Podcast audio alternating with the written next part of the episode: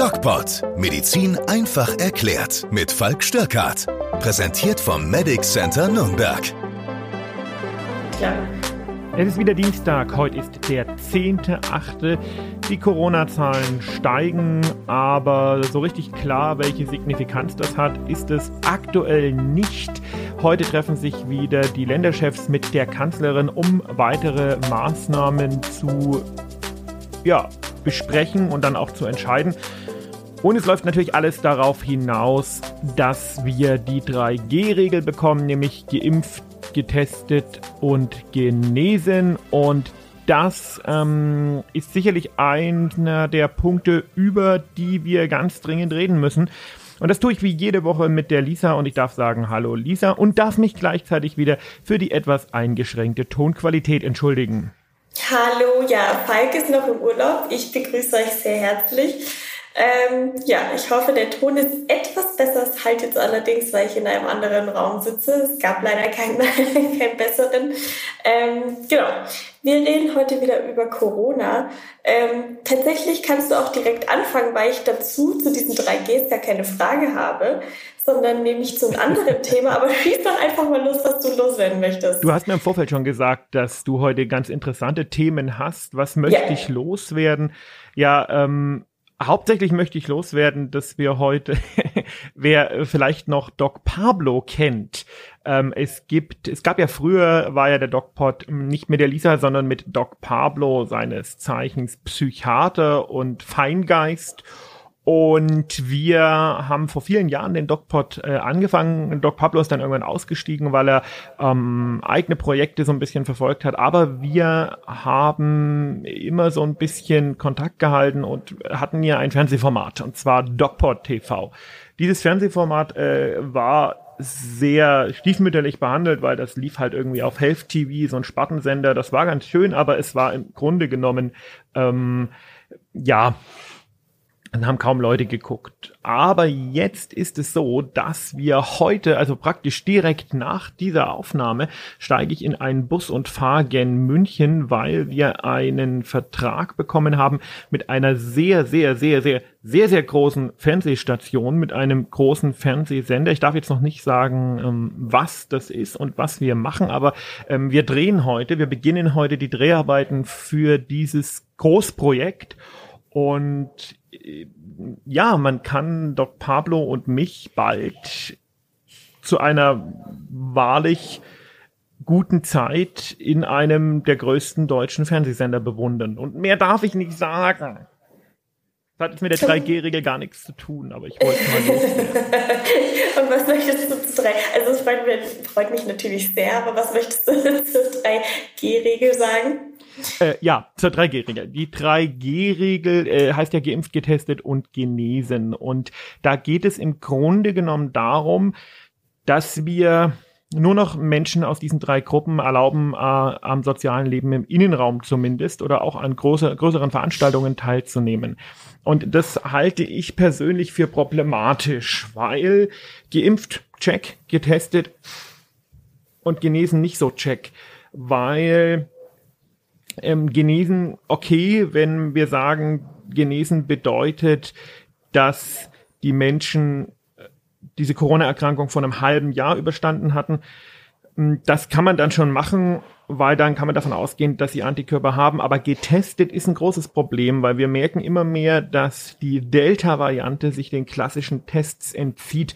Und ich merke das auch im Dienst, wenn wir diese Schnelltests machen bei Patienten, die, wo sich dann doch rausstellt, dass sie Corona haben, sind diese Schnelltests oft negativ und der PCR-Test ist positiv. Und deswegen halte ich getestet für ähm, äh, problematisch. Es gibt ja außerdem noch dieses Test Gap, bei dem man weiß, okay, wir ähm, testen jemanden mit äh, Schnelltests, aber in den ersten zwei Tagen der Infektion, wo der durchaus schon infektiös sein kann, mh, mm, wird der Test wahrscheinlich negativ sein. Und deswegen würde ich wirklich, äh, würde ich wirklich hergehen, würde sagen, nur geimpft und genesen. Ähm, man mhm. darf Getestete, das hatte ich ja schon öfters auch mal ähm, in den Videos und so ähm, erwähnt, man darf Getestete den Geimpften und den Genesenen nicht gleichstellen. Das, das ist medizinisch nicht sinnvoll. Okay. Ähm, du sagst also, diesen, dieser Nachweis an der Delta-Variante ist eigentlich nur zu bestätigen, wenn man einen PCR-Test anwendet. Also Schnelltest greift da in der Regel quasi gar nicht mehr. Oder wie, wie schaut es da aus? Nicht also wie ist da die Quote? Mhm. Das weiß ich nicht, aber nicht zuverlässig. Wir sehen, dass viele okay. Menschen mit der Delta-Variante, und das ist nun mal aktuell die vorherrschende Variante bei uns und in der ganzen Welt, mhm. und wir sehen, dass viele Menschen mit dieser Variante eben nicht erfasst werden durch die Schnelltests. Und deswegen ähm, sollten äh, nicht geimpfte großteils tatsächlich äh, vom öffentlichen Leben ganz ausgeschlossen werden. Okay, wird das heute nochmal diskutiert? Du meinst ja, die ähm, setzen sich heute nochmal zusammen. Meinst du, das wird, wird ein Teil der Diskussion sein oder haben die das gar nicht so auf dem Schirm? Hm, die werden es schon auf dem Schirm haben. Die Frage ist, wie weit kann ich denn politisch gehen? Ähm, mhm. Weil wenn man das so machen würde, wie es sinnvoll wäre, wie ich es auch gerade besprochen habe, dann käme das ja einer Impfpflicht gleich. Ja. Ich habe von Anfang an gesagt, ich bin für die Impfpflicht. Ähm, das macht nur das macht Sinn. Aber das ist meine Einzelmeinung und gesellschaftlich wird es anders gesehen und politisch wird es auch anders gesehen und jetzt ist meine Einzelmeinung da nicht so ausschlaggebend, ja. Und deswegen kann man ähm, jetzt ja, letztendlich ist es eine Impfpflicht durch die Hintertür. Was jetzt vor der Wahl äh, wahrscheinlich gar nicht anders geht. Keine Partei kann sich erlauben, jetzt mit einer Impfpflicht zu kommen. Die Grünen machen das, die schließen das nicht aus. Und das mhm. finde ich sehr fortschrittlich. Also finde find ich interessant, dass gerade die Grünen ähm, eine Impfpflicht nicht unbedingt ähm, ausschließen oder ja nicht unbedingt so negativ gegenüberstehen wie die anderen Parteien. Und das finde ich auch gut ganz grundsätzlich muss man halt sagen, in dem Moment, wo man merkt, man muss die Getesteten da auch rausnehmen, haben wir eine Impfpflicht. Und da muss man auch so ehrlich sein und sagen, okay, wir haben zwar von Anfang an gesagt, es kommt keine, aber wir kommen ohne dann wohl doch nicht klar. Hm. Okay, wir werden ja sehen, wie sich das Ganze entwickelt jetzt in, der, in den nächsten Wochen. Äh, Impfpflicht wird wahrscheinlich erstmal nicht sein. Erst ab September dann, wenn die Wahl durch ist, ähm, werden wir dann sehen, wie es weitergeht. Aber bis dahin komme ich jetzt. Ein ganz tolles Thema mitgebracht und ich weiß tatsächlich nicht welches. Bin gespannt.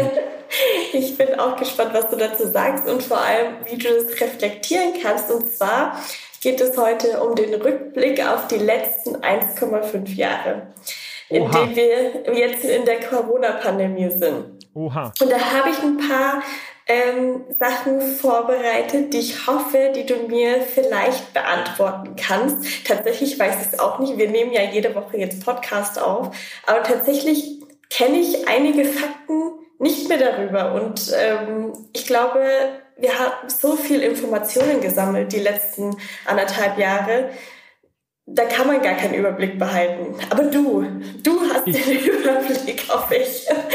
Und ich starte einfach mal mit der ersten Frage. Und zwar, was wissen wir denn über die Symptome?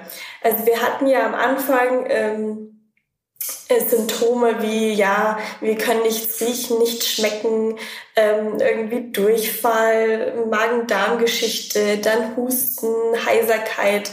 Was weiß man denn heute über die typischen Symptome oder gibt es überhaupt typische Symptome bei Corona? Genau, das wollte ich gerade sagen. Was wissen wir über die Symptome? Wir wissen, dass es die typischerweise, dass es keine typischen Symptome gibt. Corona mhm. ist auch deswegen so schwer zu fassen und so, ja, auch gefährlich, weil sich das Spektrum von asymptomatisch, das heißt man merkt gar nicht, dass man es hat, äh, bis zu hochsymptomatisch zieht. Und man hat bisher nur wenige Faktoren ausmachen können, die da ein Risiko sind. Und das ist der Bluthochdruck, das ist die, das Übergewicht, das ist der Diabetes und das sind so allgemeine schwere Vorerkrankungen, die mit einer generellen Störung des Immunsystems einhergehen.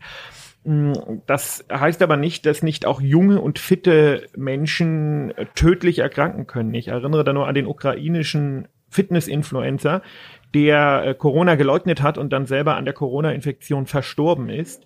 Mhm. Und deswegen wissen wir einfach nicht, welche Faktoren wirklich eine Rolle spielen bei der Frage, ob jemand einen schweren Verlauf entwickeln wird oder eben nicht. Das ist der eine Punkt.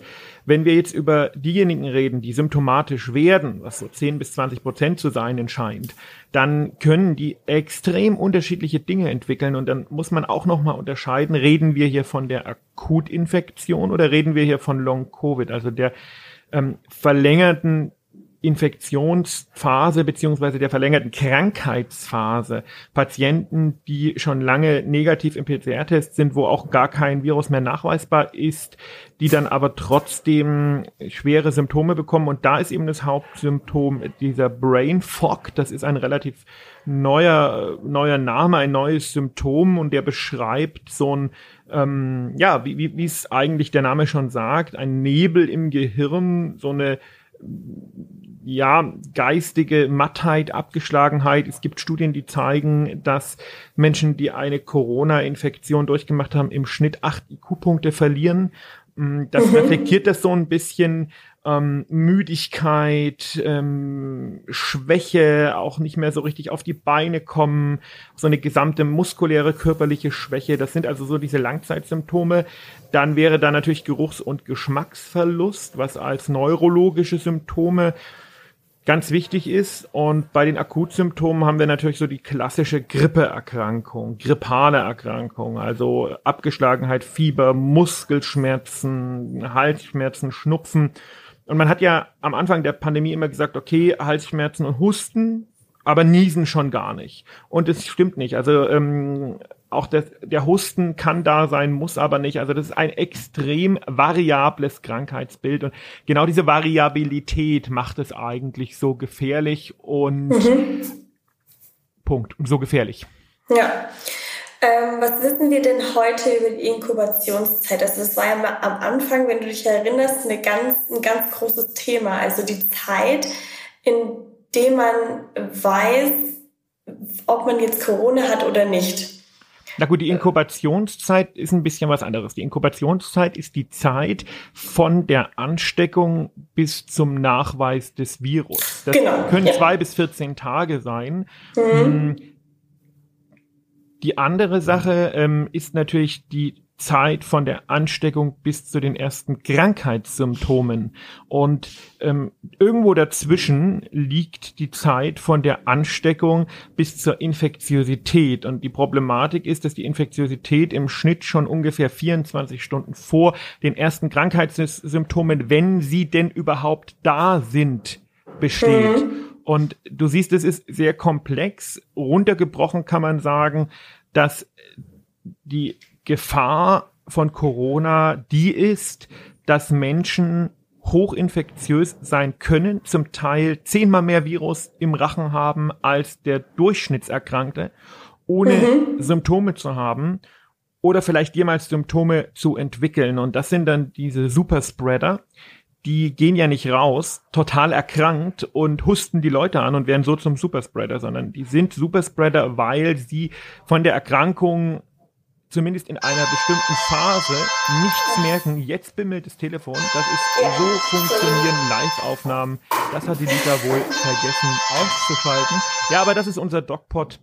Ähm, jetzt wäre es nett, wenn du es einfach ausmachen würdest. Dankeschön. Ich äh, erzähle schon mal weiter, während die Lisa da noch ja. rumfummelt. Ähm, so funktionieren, oder das ist, ist das Problem am Superspreading, dass die Leute eben die Erkrankung nicht haben, dafür aber die Infektion und infektiös sind, ohne zu wissen, dass sie infiziert sind. Dasselbe Problem haben wir auch bei HIV. Da mhm. ähm, gibt es ja auch eine extrem lange ähm, präklinische Zeit. Und ich glaube, was du mit Infektion oder was du mit Inkubationszeit meintest, ist eigentlich die Präklinik. Also die Zeit, in der man infiziert ist, aber nicht symptomatisch, aber infektiös. Und mhm. äh, der, das ist der Grund, warum HIV auch zur Pandemie in den 80er Jahren geworden ist. Die Ansteckung war einfacher zu kontrollieren. Da ging es um Sexualkontakte. Da hat man gesagt, okay, mit Kondom ähm, ist das relativ unwahrscheinlich, dass man sich ansteckt. Aber der Punkt ist ja, dass die Menschen infektiös sind und keine Klinik haben, also keine Symptome. Das ist diese präklinische Phase, die kann bei Corona ausschließlich da sein Oder aber die Menschen werden später krank, aber die ist eigentlich ohne die gäbe es die Pandemie nicht, weil jemand, der krank ist und infektiös ist, der steckt höchstens ähm, die Leute im eigenen Haushalt oder die Ärzte an, aber mhm. nicht massenweise andere. Und das ist eigentlich das große Problem an Corona. Okay. Wie viele Patienten werden denn mit einem schweren Krankheitsverlauf äh, ins Krankenhaus eingeliefert? Also kann man da kann man da irgendwie so eine Prozentzahl sagen und woran merkt man selbst oder merken andere, dass es jetzt Zeit ist, ins Krankenhaus zu gehen, weil hm. ich stelle mir vor, ich habe Corona, ich habe äh, Krankheitszeichen, ich habe so grippeähnliche Symptome, mir geht's richtig schlecht, aber ich weiß jetzt nicht, muss ich jetzt ins Krankenhaus oder nicht? Wie, wie, wie haben die das damals gemacht und wie machen sie es heute? Weil ich glaube, das hat sich auch nochmal entwickelt in der Zeit. Na, wie üblich ist die Frage nicht ganz so einfach zu beantworten, denn mh, mm, fangen wir erstmal an bei der Frage, wie viele Menschen werden denn ins Krankenhaus eingewiesen? Und das ist eine ganz zentrale Frage, wenn wir uns über Sinn und Unsinn von Inzidenzwerten unterhalten, weil die Inzidenz gibt ja nur an, wie viele Menschen haben sich in den letzten sieben Tagen pro 100.000 Einwohner neu infiziert. Mhm. Davon, wenn wir die Gesamtbevölkerung nehmen, also die gesamte deutsche Bevölkerung ohne Immunität, also die naive deutsche Bevölkerung, immunologisch naiv, meine ich natürlich. Mm, so wie das im Januar 2020 war. Dann liegt die Quote derer, die ins Krankenhaus eingewiesen äh, werden, ungefähr so bei ähm, etwas über fünf bis sieben Prozent. Okay. Vielleicht ein bisschen mehr. Ähm, das ist jetzt lange nicht mehr so, weil jetzt natürlich die äh, Risikogruppen geimpft sind oder genesen oder leider tot und wir jetzt von den Erkrankten sprechen, die deutlich jünger sind. Also die meisten, die sich jetzt infizieren, sind irgendwie zwischen 18 und 35 Jahre. Und da ist die prozentuale Quote natürlich viel niedriger. Aber da das jetzt sehr viele sein werden, weil wir es im Grunde genommen da jetzt durchlaufen lassen, weil jedem Bürger ein Impfangebot gemacht wurde und jetzt sich die einfach infizieren, die sich nicht impfen lassen haben, muss man gucken, dass die absoluten Zahlen ähm, da nicht wegen der Menge der Menschen trotzdem groß sind. Ähm, wenn ich also zehn Leute habe, davon geht einer ins Krankenhaus, sind das zehn Prozent. Ähm, wenn sich die Quote auf ein Prozent reduziert, gehen also 0,1 Menschen von 10 ins Krankenhaus. Wenn ich aber statt 10.000 habe, ist es wieder absolut mehr.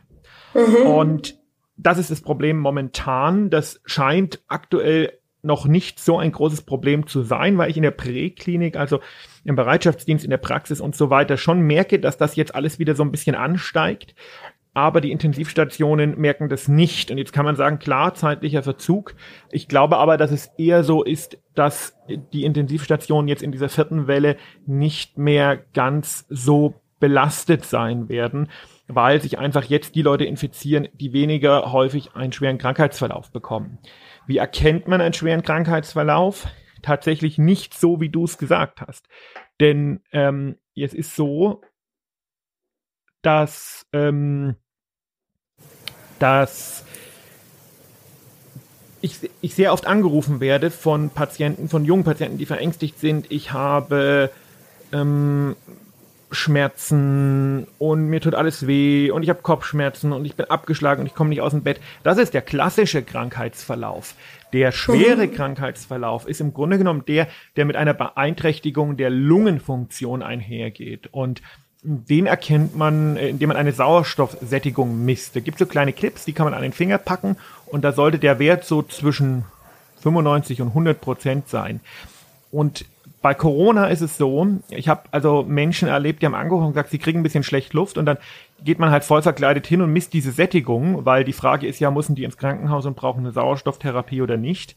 Und die schwer Erkrankten, die kommen an die Tür, da merkt man gar nicht, dass die so stark luftnötig sind. Und dann macht man die Sättigung ran und die liegt dann bei 60 oder sowas. Das äh, sind diese, ähm, man nennt es Happy Hypoxia, also die glücklichen Sauerstoffarmen. Ähm, die okay. merken diesen Sauerstoffverlust nicht. Und das ist super gefährlich, weil wenn der Wert dann überschritten ist, wo die Organe kaputt gehen, da, oder unterschritten, dann ähm, dekompensieren die ganz schnell und, und sterben dann eben auch. Und ähm, aus diesem Grund ist die Messung der Sauerstoffsättigung ganz essentiell und man kann sich diese Geräte auch als Privatperson kaufen und ich kann das nur jedem empfehlen, sich mal so ein Gerät anzuschaffen. Einfach wenn man dann doch Corona bekommen sollte, um da so ein bisschen zu monitoren, wie ist die Sauerstoffsättigung und ist jetzt eine Krankenhausaufnahme nötig oder vielleicht auch eher nicht. Mhm. Okay, also äh, so direkt selber kann man gar nicht merken, okay, jetzt, muss, jetzt müsste ich langsam mal ins Krankenhaus. Also es ist Nein, ein, ein, ein, Indikator, ein wichtiger Indikator ist einfach immer, bekomme ich genug Luft. Und mhm, ähm, okay. das ist ja. aber dann schon äh, relativ weit fortgeschritten, deswegen empfehle mhm. ich eben so ein Sauerstoffsättigungsgerät mhm. sich mal zuzulegen. Ne? Wie sieht denn die Behandlung ähm, aus im Krankenhaus? Also ich kann mich noch ganz an, am Anfang daran erinnern, dass ähm, solche Geräte eingesetzt wurden, die ähm, die Leute beatmet haben. Das wurde aber dann irgendwie doch ähm, ja nicht als gut verhießen. Ähm, dann kamen irgendwelche anderen Sachen noch ins Spiel. Kannst du vielleicht mal einen Rückblick geben, wie das damals war und wie das jetzt heute gemacht hat, wenn du einen Einblick hast? Naja, ähm, also im Krankenhaus ist die Behandlung natürlich erstmal die Sauerstoffgabe und viele Menschen können mit der reinen Sauerstoffgabe schon über die äh, über die gesamte Krankheit und über den gesamten Krankheitsverlauf gebracht werden, was was positiv ist. Mhm. Mm, wenn der Sauerstoff nicht mehr reicht, der normal über die Nase oder über eine Maske zugeführte Sauerstoff, dann gibt es die sogenannten High-Flow-Masken. Das sind nochmal spezielle Masken, die den Sauerstoff mit einem hohen Fluss, also ganz schnell in den Patienten rein transportieren, mm, um den Gehalt im, äh, den Sauerstoffgehalt im sogenannten toten Raum. Das ist also der Raum, wo Luft hin und her, sich Luft hin und her bewegt, aber nicht am Sauerstoffaustausch teilnimmt. Also die Luft in den äh, Bronchien und in der Luftröhre und im Rachen. Da gibt's keinen Sauerstoffaustausch, da muss einfach die Luft immer hin und her ge, ähm, transportiert werden. Und äh, das ist sehr kompliziert, das jetzt zu erklären, aber um diese Luft eben mit Sauerstoff anzureichern, damit man nochmal mehr Sauerstoff aufnehmen kann, gibt's diese High-Flow-Geräte. Dann ähm, kommt als nächstes die ähm, sogenannte CPAP-Beatmung. Das ist also die Beatmung ohne eine Intubation oder ein Schlauch im Hals. Das sind, das sind Überdruckbeatmungen, das sind so spezielle Masken, die man mit Hilfe von so Klettverschlüssen ähm, gänzlich am Kopf befestigt und die drücken die Luft praktisch mit jedem Atemzug in den Patienten rein. Das kannst du dir so mhm. vorstellen, der Patient triggert das mit so einem kleinen Einatemzug, das ist ganz wenig, und dann atmen die für den Patienten mit, um dann eben nochmal mehr Sauerstoff in den Körper reinzubringen und auch um sogenannte atelektatische Areale frei zu machen. Was ist das? Klingt jetzt wieder sehr kompliziert. Ähm, man kann sich das so vorstellen, Atelektasen sind zusammengeklebtes Lungengewebe durch Infektionen. Da kommt es ja oft zu einer ähm, zu einer Ausschüttung von so serösem Zeug. Man kennt das, wenn man einen Pickel hat und dann ist das so klebrig und alles ist irgendwie so babbig. Und das mhm. führt dazu, dass diese ganz feinen Lungenstrukturen, die nur zwei Zellschichten dick sind, aneinander festbappen und dann nicht mehr am Sauerstoffaustausch teilnehmen können. Und durch die Überdruckbeatmung kann man die wieder frei machen.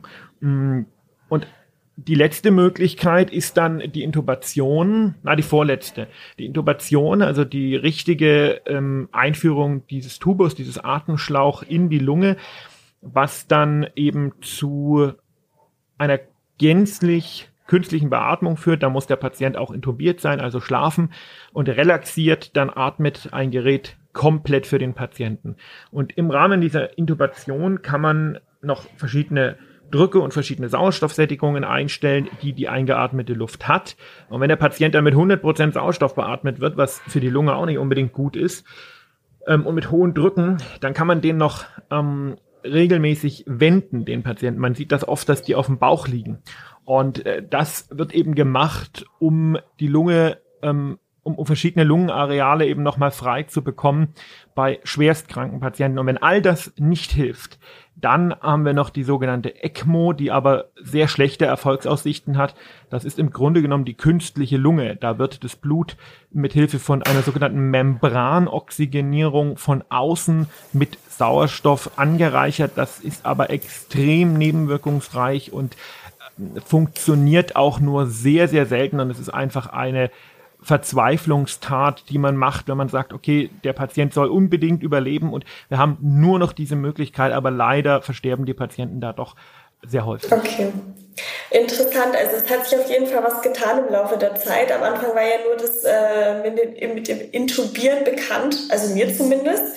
Das ist durch die Medien gegangen, aber es gibt jetzt noch deutlich weitere ja, Schritte, die man da naja, gehen kann. Naja, das gab es schon immer. Also das sind mhm. einfach, das ist einfach so die Grundlage der Beatmungsmedizin. Aber man hat am Anfang diese Dinge nicht so gemacht aus zwei Gründen. Zum einen, weil das natürlich gerade diese, diese Überdruckbeatmung, das ist super gefährlich fürs Personal. Mhm. Weil da natürlich Aerosole ohne Ende entstehen. Und da muss man auch allen danken, die sich das angetan haben, weil das ist einfach gefährlich. Und ähm, der zweite Grund ist, dass es in der Intensivmedizin ähm, bestimmte äh, Leitlinien gibt, wann Patienten zu intubieren sind. Das nennt sich Horowitz-Score. Das ist eine, äh, ist ein relativ einfacher Score, der berechnet wird aus ähm, Blutsauerstoffgehalt und Außensauerstoff und ähm, dann guckt man, ähm, also wie viel Sauerstoff wird zugeführt und wie viel kommt davon im Blut an. So kann man es im Grunde genommen zusammenfassen. Mhm. Und wenn dieser Score einen bestimmten Wert unterschreitet, dann ist die äh, Intubation einfach indiziert. Und jetzt hat man aber nach und nach gelernt, dass das bei Corona-Patienten eben nicht so ist, weil man sieht, wenn die einmal intubiert sind, verschlechtert sich die Prognose rasant. Und deswegen mhm. versucht man aktuell, die so lange wie möglich nicht zu intubieren, weil die Intubation und die künstliche Beatmung wohl per se ein äh, Risikofaktor für einen noch schwereren Verlauf sind. Okay, sehr interessant auf jeden Fall. Ähm, welche, jetzt kommen wir zu einem Thema, das sich bestimmt wieder aufregen wird. Bestimmt. Aber ich, ich stelle dir trotzdem die Frage, und zwar, welche Maßnahmen waren bisher sinnvoll, wo du sagst, ja, das, das war so gut, dass wir das gemacht haben, zur richtigen Zeit. Und wo sagst du, dass diese Maßnahmen waren völlig daneben, die haben gar nichts mit der Realität zu tun und was haben wir vielleicht auch falsch gemacht? Also wir, wir waren ja ein bisschen ähm, hinterhergehangen. Natürlich, wir hatten keine Erfahrung in Sachen ähm, Corona-Pandemie, Allgemeinpandemie. Ähm, in Deutschland, ich weiß ja nicht, wann das das letzte Mal gewesen ist hier in Deutschland, dass dann eine richtige Pandemie war, aber ist ja wahrscheinlich schon ewig her. Ähm, wie, wie schätzt du da die Lage ein? Also die Maßnahmen waren ja auch sehr umstritten. Also ich denke, dass wir am Anfang ganz richtig reagiert haben. Was wo, wo man immer sagen muss, natürlich kann man im Nachhinein schimpfen und kann sagen, das hätten wir besser machen können, das hätten wir besser machen können. Aber das ist die Aufarbeitung und da muss man ähm, niemanden irgendwie die Schuld geben und sagen, mhm. ähm, das ist jetzt falsch gewesen. War das jetzt richtig, gleich am Anfang einen Lockdown zu verhängen oder nicht oder wie oder was? Wir haben eben keine Erfahrung gehabt. Aber was ganz grundsätzlich schiefgelaufen ist, ist, dass man nach den Erfahrungen, die man dann hatte, nicht so gehandelt hat, wie uns die Erfahrung und die Wissenschaft das eben ja vorgegeben haben, sondern dass man versucht hat, das irgendwie politisch zu äh, da einen Mittelweg zu finden. Die Pandemie kennt keinen Mittelweg und die Pandemie kennt auch keine Kompromisse, sondern man hat da einfach klar handeln müssen. Und das hat man zum Teil verpasst, wie zum Beispiel im letzten Sommer, wo man sich eben nicht auf den Herbst vorbereitet hat. Und da hat man eben einfach äh, Leben verschenkt. Mein Lieblingsbeispiel ist das, äh, darauf äh, willst du sicherlich hinaus, wenn es um das äh, Wütendwerden geht. Mein Lieblingsbeispiel ist da die Impfpriorisierung, wo man einfach mhm. sagen muss, ähm, mit der Impfpriorisierung haben wir zumindest meiner Meinung nach, ich habe da keine äh, Dinge berechnet, aber meiner Meinung nach viele Leben äh, verschenkt äh, weil man nicht die Mediatoren zuerst geimpft hat, sondern die Risikogruppen, die aber am pandemischen Geschehen nicht teilnehmen. Und ich glaube, dass ähm, die Sachen, die uns als Gesellschaft oft ausmachen, dass man dann eben nochmal den Ethikrat befragt und dass man versucht, alle Gruppen einzubeziehen und dass man da eben sehr kompromiss suchend ist, dass die hier in so einer Pandemie einfach nicht weiterhelfen und dass die am Ende auch Leben kosten. Und ich glaube, dass wir es äh, ein bisschen mehr hätten machen müssen, wie zum Beispiel Australien oder, oder Singapur, die ja auch Demokratien sind, aber die da einen klareren Kurs gefahren haben und die da deutlich äh, stärker die Empfehlungen der Wissenschaft in die Entscheidungen einbezogen haben. Es gibt Katastrophen und wenn eine Katastrophe da ist, dann hat die, äh, die Kompromissfindung einfach keinen Platz, weil mhm. jeder, jeder Kompromiss, jedes ähm, Gezögere dann einfach ähm, Menschenleben kostet. Und ich glaube, dass wir das lernen müssen. Ich glaube aber nicht, dass wir das lernen. Okay. Ähm, wahrscheinlich auch in Bezug darauf, ich hoffe, du kannst mir die Frage beantworten. Wäre die Pandemie zu Beginn aufhaltbar gewesen? Nur in China. Ähm, wenn China da vielleicht etwas früher reagiert hätte, aber mhm. das ist hätte, hätte Fahrradkette. Also äh, die, das Problem mit dieser Pandemie ist, wie ich das schon erklärt habe, diese präklinische Phase, die trotzdem infektiös ist und oder wo der Patient trotzdem infektiös ist. Und ich denke, die wäre nur ganz am Anfang aufhaltbar gewesen und ganz am Anfang bedeutet, als wir hier noch gar nicht davon wussten, also im November 2019. Mhm.